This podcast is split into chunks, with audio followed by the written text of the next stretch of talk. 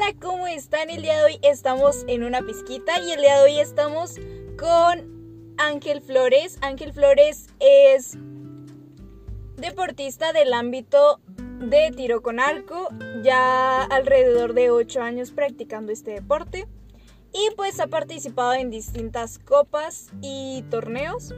Entre ellos destacan los Panamericanos del 2021, la Copa de Medellín y pues entre otros. y bueno, hola, ¿cómo estás Ángel?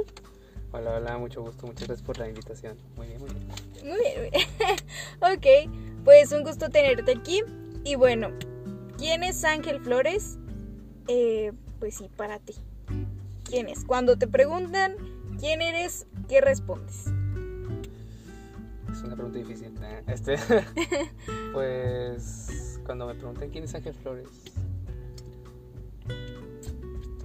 No lo conozco. es alguien diferente. Nah, este, pues yo les diría, bueno, si me puede escribir con una palabra yo, diría que yo soy muy dedicado. Ok. O sea, con las cosas que me importan, con las cosas que me gustan, intento dar todo lo que esté de mí para poder hacerlo bien. Y aunque se ponga difícil a veces, aún así yo estoy pues, también terco, la verdad. Sí, Ok. también soy. Ok, y bueno, yo creo que esto es lo que te ha llevado a, pues ya ocho años, mm, como una Sí. primaria y una secundaria. No, una primaria y dos años de secundaria, sí. Más o menos. Este, y bueno, o sea, realmente, ¿cómo es que dijiste, voy a elegir tiro con arco, no fútbol, no otra cosa como lo común de que cuando eres niño, pues eliges el deporte? Este, pues, es toda una historia, porque yo la verdad es que mis papás siempre me ponían a practicar deportes, o sea, básquetbol, voleibol, eh, frontenis y todo. Pero un día que estaba en segundo y secundaria más o menos, eh, yo practicaba fútbol, soccer. Y un día mi papá se me acercó así después de un partido y me dijo, como que no quieres probar otra cosa, como que, como que esto no es lo tuyo. Y dije, no, pues es cierto, o sea, ¿para qué sigo perdiendo tiempo?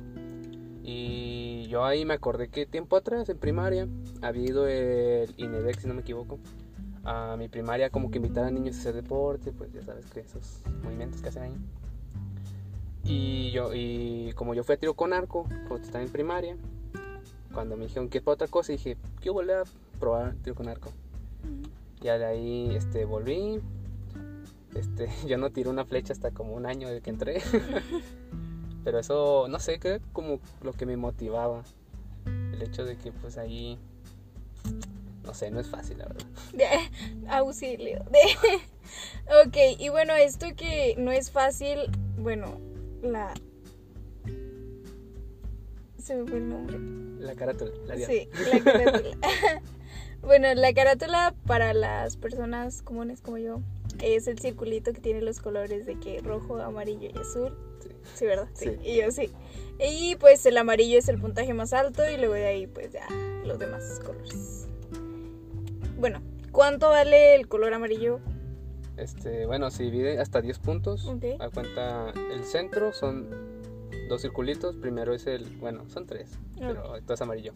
Está el X, que es casi el centro centro de la, de la carátula. Luego se divide el 10, luego 9 y se va así hasta el, hasta el 1. Ok. Pero por ejemplo, es el amarillo es 19, el rojo es 8-7, Ok. azul es 6-5, eh, negro es 4-3 y Ok. blanco 2-1.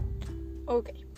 Y bueno, ¿cuánto ha sido tu máximo de atinarle al pues sí, al X? Al centro, al centro. Pues así de. Hacia el, al X literal, pues no sé, la verdad.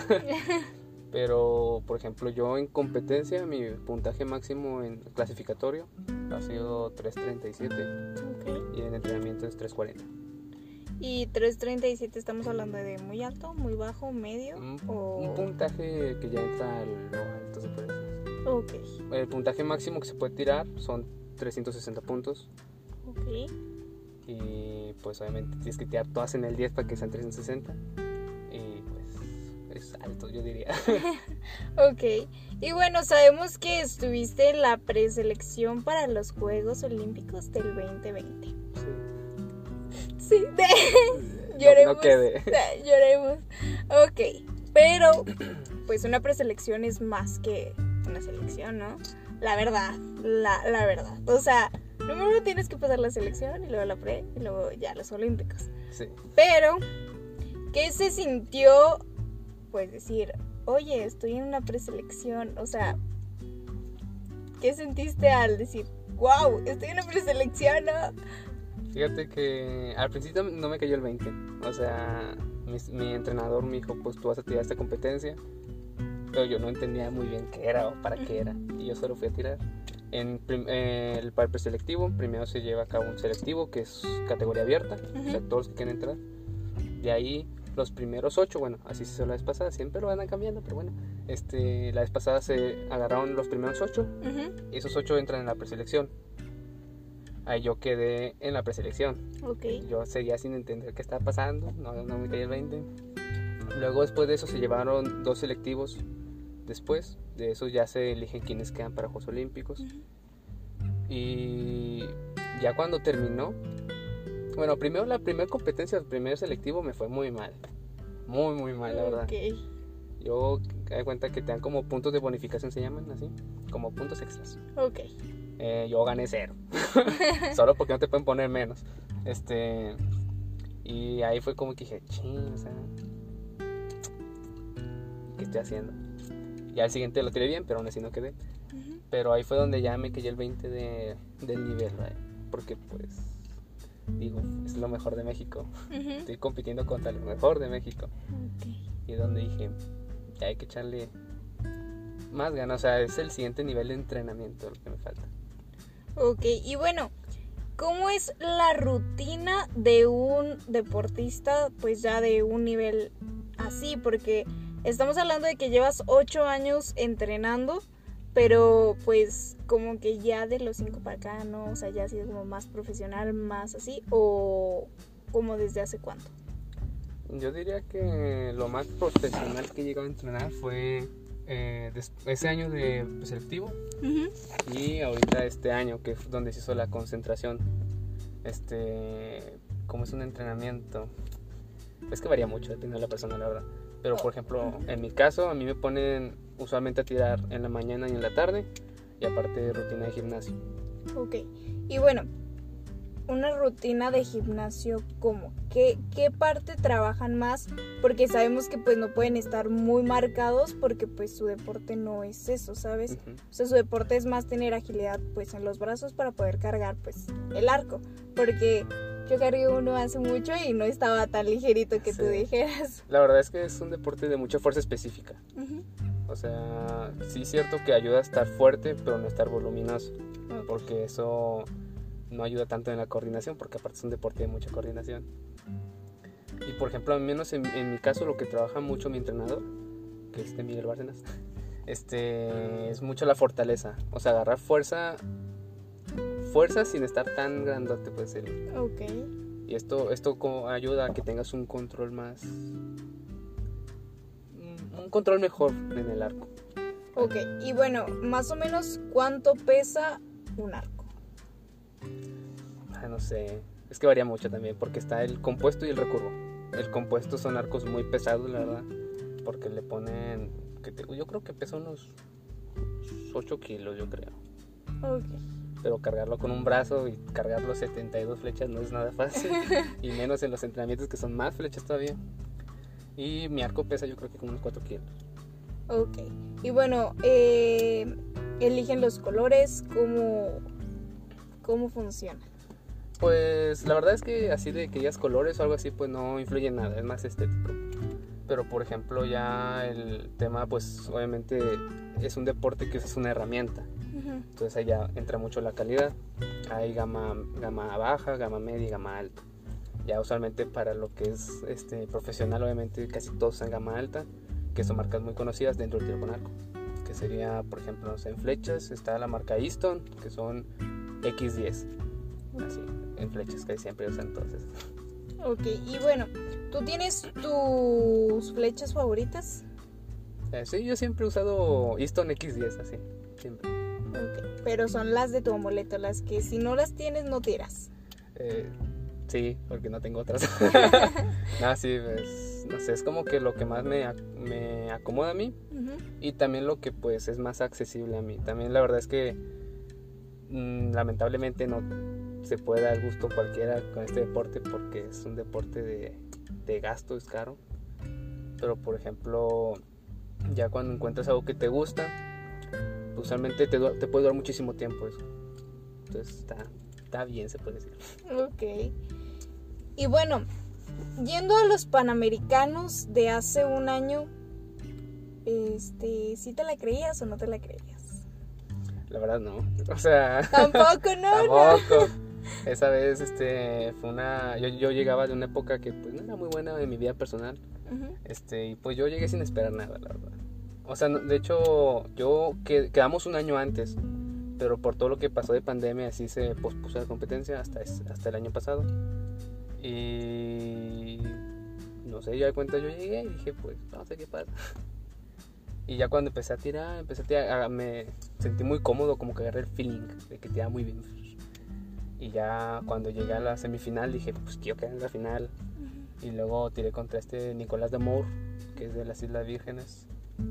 Y cuando le gané a él dije, ya pasé. Guau. y yo dije, no, te falta, te falta, hay que estar enfocado, ¿verdad? pero dije, dije, no, pues si lo pude hacer ahorita yo creo que da para más. Ok, y bueno, ¿cuál, ¿recuerdas cuál fue tu puntaje? No, la verdad no, de clasificatorio no. Como 320 y algo, más o menos. Ok. Y bueno, estar ahí pues representando a México más que nada, ¿qué, qué sentías? O... Sí, pues sí. Sí, este, pues fíjate que ya estando en la final, este, estando en la tarima, así le llaman, pues, cuando nos vas a tirar, este, es, es increíble, no, no puedo escribirlo. Es una, te dan como nervios, pero es diferente a nervios, no sé cómo decirlo. Es como nervios y satisfacción, pero no Ajá, te la crees. Y como que estás muy enfocado y, este, pues hay, hay algo que le llaman el túnel, algo así, Ok. le dicen, que es como que solo existes tú y la paca y solo ves eso y así me pasó y dije, wow, no, no me lo puedo creer. y pues es un orgullo representar a México, la verdad no, no tengo palabras para eso. Ok. Y bueno, ¿cuántas medallas tienes? Este, del Panamericano, es que tengo varias. A ver, tú, tú échale. A ver, pues, de nacionales tengo varias medallas. Desde el 2017, 2017 más o menos fue que gané mi primera medalla. Pues desde ahí casi todos los años gano medallas en campeonatos de exteriores, en indoores, en los juegos con ADE. Pero para mí las medallas más importantes que tengo, este, pues para empezar es mi medalla de plata que gané en el Panamericano Juvenil. Y Ah, y pues una medalla que gané en exteriores, pero en, en categoría mayor. Como que fue la primera vez que dije, puedo hacer cosas también yo solo. Ok, y bueno, exteriores y pues el otro... Pues sí, el otro. Eh, bueno, tengo entendido que pueden estar como en grupos o individual. Pero a ti, ¿cómo te gusta más trabajar? ¿En grupo o individual? Mm, pues, o sea, es un deporte individual, pero la verdad es que si quieres lograr algo bien, necesitas un equipo. Eso siempre. Y el- al menos el ambiente en el que estés, con los compañeros que estás, influye mucho en, bueno, yo creo, influye mucho en los resultados que se pueden llegar a dar. Y, por ejemplo, en el Panamericano Juvenil de Cali, que yo tiré en equipos con este Carlos Vaca, este, yo personalmente siento que se dio ese buen resultado, que fue una medalla de oro, porque nos llevamos bien. O sea, genuinamente nos llevamos bien y nos entendíamos y nos adaptamos. Y, yo- o sea, no diría que prefiero uno que otro, pero pues, son diferentes. Ok, y bueno, en esto que dices en los Panamericanos, eh, ¿Carlos era de aquí o de otro lugar? Él es de Querétaro. Él vive en Querétaro y pues es de. Y bueno, ¿cómo es que cómo es que llegan a hacer relación con otras personas si pues no se conocen, ¿sabes? O sea, a lo mejor y se ven en competencias y así, pero ¿cómo es que trabajan dos personas que realmente viven a larga distancia eh, iguales? O sea, ¿cómo se coordinan o cómo llevan a cabo de que ah, tienes que llegar a cierto puntaje para poder ganar? Este, bueno, a mí la verdad es que ayudó mucho el hecho de que un mes antes de la competencia nos concentraron en la Ciudad de México y pues estuvimos un mes conviviendo juntos y todo. Pero en general yo creo que desde antes nos conocíamos y pues nos teníamos respeto. Y cómo se hacen esas amistades, la verdad no sé. Casi no nos vemos, pero yo los veo otra vez y digo, te extrañé. ok, y bueno, en esto que llamas concentración, pues sí es como lo pintan de que, pues en TikTok de que es literalmente pues es un edificio donde están puros deportistas y donde les dan de comer y donde no salen y así. Sí, este, bueno, no es donde yo fui, se llama el CENAR, es Centro Nacional de Alto Rendimiento. Y eh, al menos ese mes era pues aislamiento total, no podía salir de ese complejo porque es un complejo completo con un chorro de campos, con un chorro de instalaciones. Y si es así como dicen, o sea, estás encerrado, solo vives para entrenar, comer y dormir. Y ya. No, auxilio. Pero, bueno, en esto que, que dices para entrenar, comer y dormir, pero y luego no estudias, o sea, como ah, deportista, o sea, ¿cómo? ¿Cómo llevan a cabo su nivelación en, eh, pues en su vida, sabes? O sea, porque como comentabas o comentaste de que entrenas en la mañana y en la tarde, ¿cómo? O sea, ¿cómo es que divides tus tiempos para poder ser estudiante, deportista, humano y pues si queda una parte en donde pues literalmente te puedas divertir? Mm, pues hay momentos para todo, o sea, tampoco es como que vivimos literal así encerrados de entrenar y no pensamos otra cosa, pues al final como dijiste somos humanos, ¿no? Este, pero por ejemplo en mi caso la verdad es que a mí me ha, apoyado muy bien la, la UAC para apoyar los estudios y, y, los entrenamientos bien. Aparte pues es, es, difícil, o sea, no sé cómo decirte, como que tienes que organizarte muy bien para poder este, entrenar, hacer tareas, ir al gimnasio, y luego este, no estresarte. sí, o sea, no, no fracasar en el intento. Así es, y la verdad es que pues o sea, es triste, pero tampoco puedes aspirar a llegar a, a, tan, a mucho en los dos. Pues. O sea, la verdad es muy difícil, muy, muy, muy difícil. O sea, si quieres estudiar algo muy difícil, la verdad es que consume mucho tiempo. El tiro con arco es un deporte que consume mucho tiempo. Entonces, pues, si es una persona muy dedicada y que se organiza muy bien, sí lo puede llevar. Pues yo creo que son pocos. ¿no? Yo no. Yo, yo no entro ahí, la verdad. yo hago lo que puedo.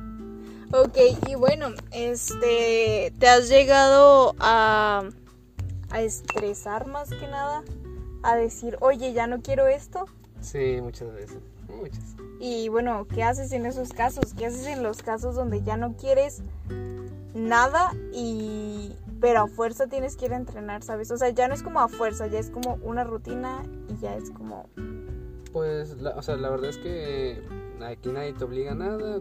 Tú tienes que hacerte cargo de, lo que quieres llegar a lograr. Porque al final, un, entrenador, por ejemplo, un entrenador es un apoyo y va a estar ahí. Pero si tú no das tu parte, no se va a lograr nada. Entonces, por ejemplo, las veces que a mí me ha llegado esos pensamientos de es que ya, ya no quiero nada, ya me quiero ir. Pues como que empiezo a reflexionar, o sea, me calmo un poquito. Empiezo a recordar por qué me gusta estar ahí, por qué quiero estar ahí. Y empezó a través a organizar mis metas, a organizar mi, mis ideas. Y pues en lo personal es como que siempre quiero regresar. Incluso hubo una época de pandemia que yo ya estaba harto, ya no quería tirar con arco. Y cuando fue pandemia, que ya no pudimos ir a entrenar al campo. Y después de ese tiempo dije, no, así que volver. o sea, yo ya es parte de, de mí y me dolería mucho dejarlo. Ok, y bueno, en esto que mencionas, pandemia, pandemia, ¿cómo, cómo te afectó como deportista? En, la forma personal a mí no me afectó. Okay. Porque la verdad es que yo sí siento que en esa época yo necesitaba un respiro del tiro con arco, o sea, yo necesitaba espacio para otras cosas. Okay. Y por ejemplo, incluso una semana antes de una competencia muy importante, yo estaba teando muy mal y yo dije, yo no quiero ir, no sé, era mucho estrés, muchas ideas. Y cuando fue la pandemia fue un respiro para mí, pero fue otra vez organizarse, qué quiero hacer, qué quiero lograr y pues a volver a entrenar.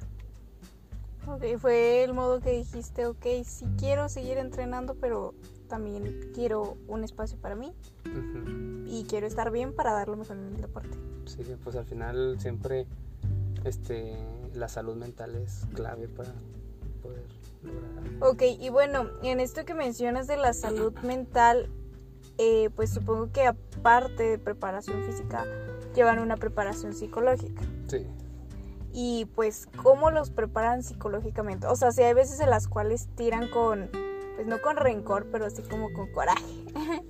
Eh, pues obviamente también aquí varía mucho de persona a persona, porque pues, cada persona es un mundo diferente, ¿no?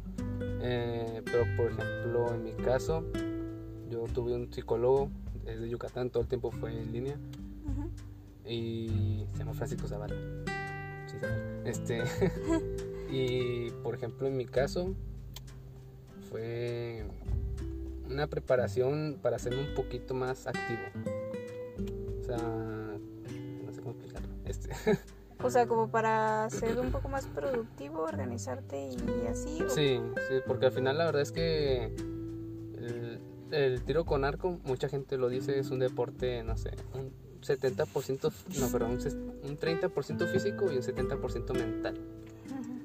Entonces, este, al menos en mi caso me ayudó mucho esta persona para poder tener ideas muy claras de qué quería y cómo quería hacerlo.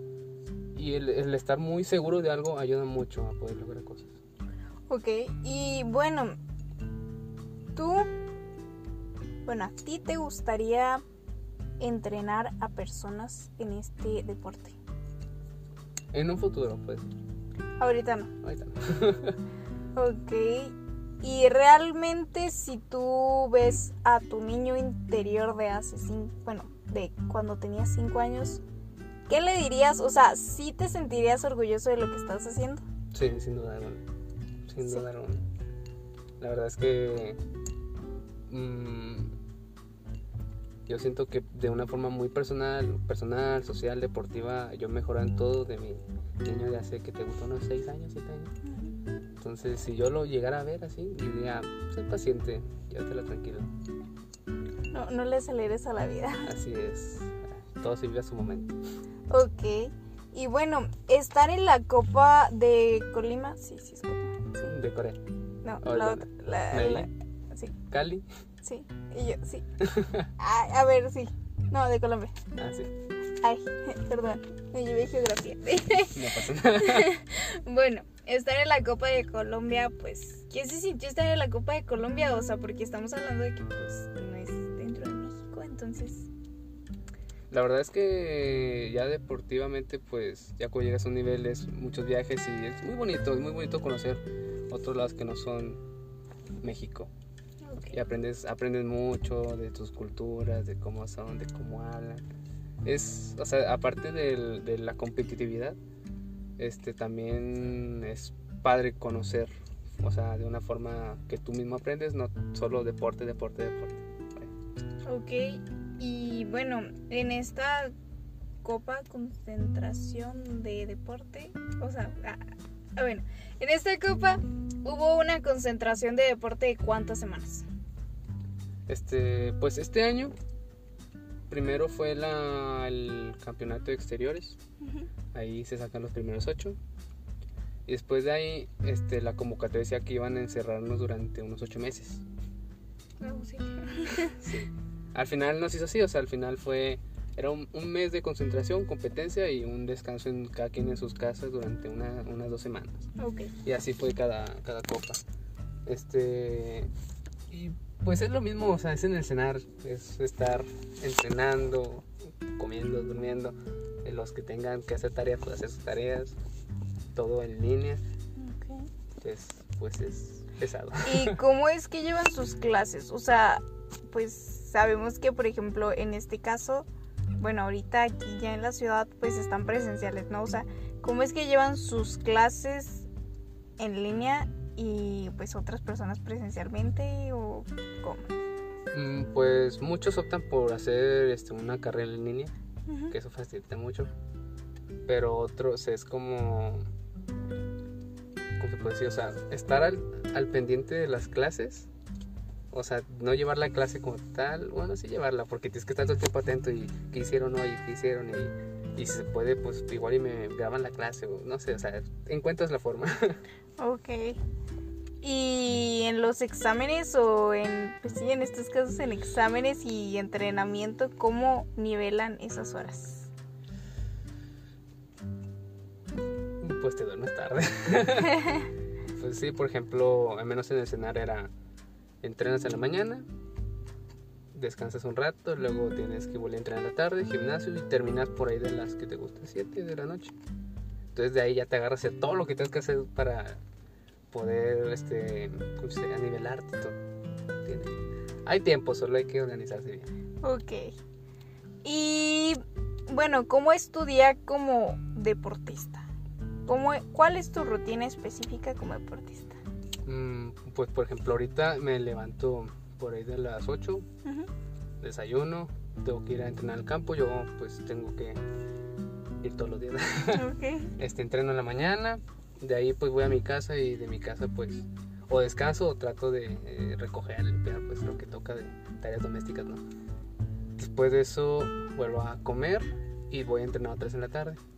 A las 4 de la tarde, son dos sesiones. Después de eso tengo que ir al gimnasio y después de eso pues ya la noche pues lo que toque hacer. Ya la demás vida de... Y a veces me duermo temprano porque yo ya no puedo. Ok, y bueno, esto es ahorita en vacaciones, supongo. Pero Sí, cuando estás vacaciones. cuando estás en pues en un tiempo escolar o en un periodo escolar. Pues a veces sacrificas entrenamientos en la mañana para poder ir a las clases. Este, a veces incluso duras más tiempo en la noche entrenando para poder compensar las flechas que te faltaron. Hay veces que te tienes que dormir tarde y aparte despertar temprano. Es un show. Todo un desmadre. Es un desafío muy feo. Ok, y bueno, ¿cómo, cómo es que ya nos platicaste por qué elegiste tiro con arco y por qué lo seguirías eligiendo si te lo planteara, ¿no?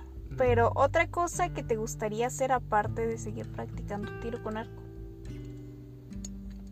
Mm, ¿Qué otra cosa me gustaría hacer? Pues la verdad agarraría otro deporte. O sea, la- ya ahorita el deporte es parte de mi vida. Incluso sería, no sé, aparte, bueno, gimnasio, pero de una forma más como, como, ¿cómo se puede decir? Como fitness, se puede decir, no sé. ¿Físico-cultural? Eh, No tanto, no sé, o sea, como más estético. Ok. No sé, o sea, agarraré cualquier deporte, pues me gusta mucho el fútbol soccer, me gusta mucho este, el, el tenis, está padre el tenis. O sea, te agarré otro deporte. Ok, ¿y a quién admiras en el ámbito de tiro con arco? Mm, pues la verdad es que no puedo decir solo a uno.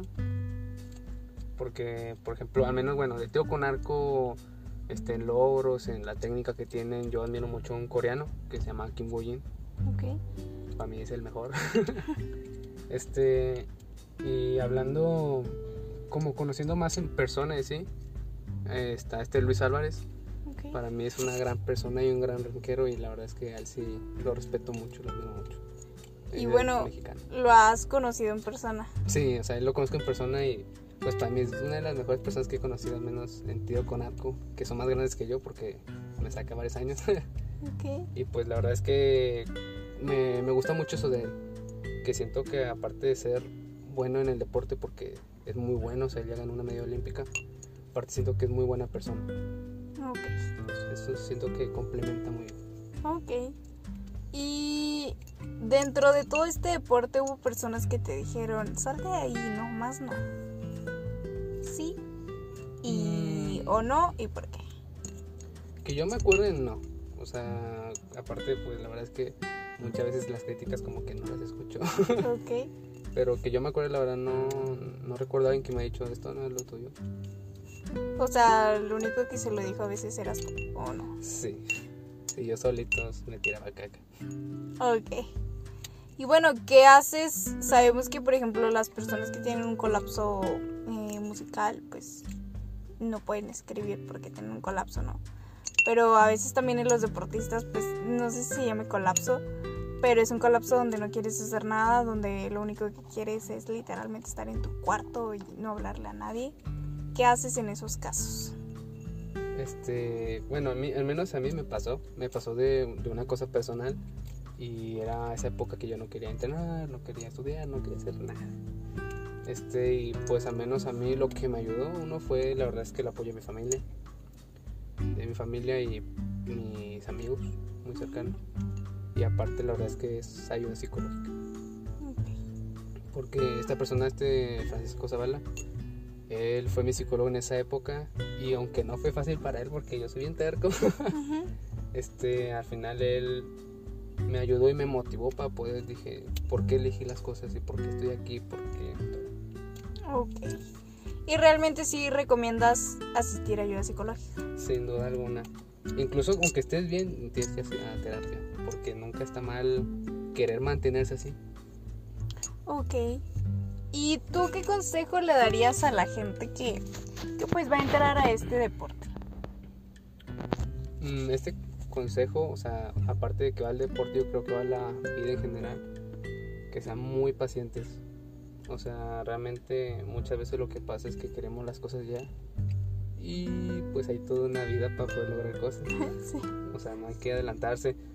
En, al menos en el tiro con arco hay que ser muy pacientes porque no le vas a dar al principio y o sea, no hay forma posible de que al principio tires todas ahí. Entonces hay que ser muy paciente y pues la verdad muy dedicado en lo que, en lo que te guste y en lo que hagas y en toda la vida. Hay que ser pacientes y dedicados. Ok. No, pues muchas gracias por, por aceptar esta entrevista, plática, charla. muchas gracias, muchas gracias a ti. y pues te deseamos mucho éxito, que sigas yendo a más copas. No solamente pues sabemos que ya visitaste Co- Corea. Corea, eh, Colombia, pues Medellín, España. No, tú ya, todo un viaje por todas partes. Estoy paseado. ya. y pues que, que si llegues en un futuro a estar en los Juegos Olímpicos. No, muchísimas gracias. Y pues ya. Muchas gracias. Ok. Pues bueno, eh, esperemos y escuchen este episodio y sea de su agrado.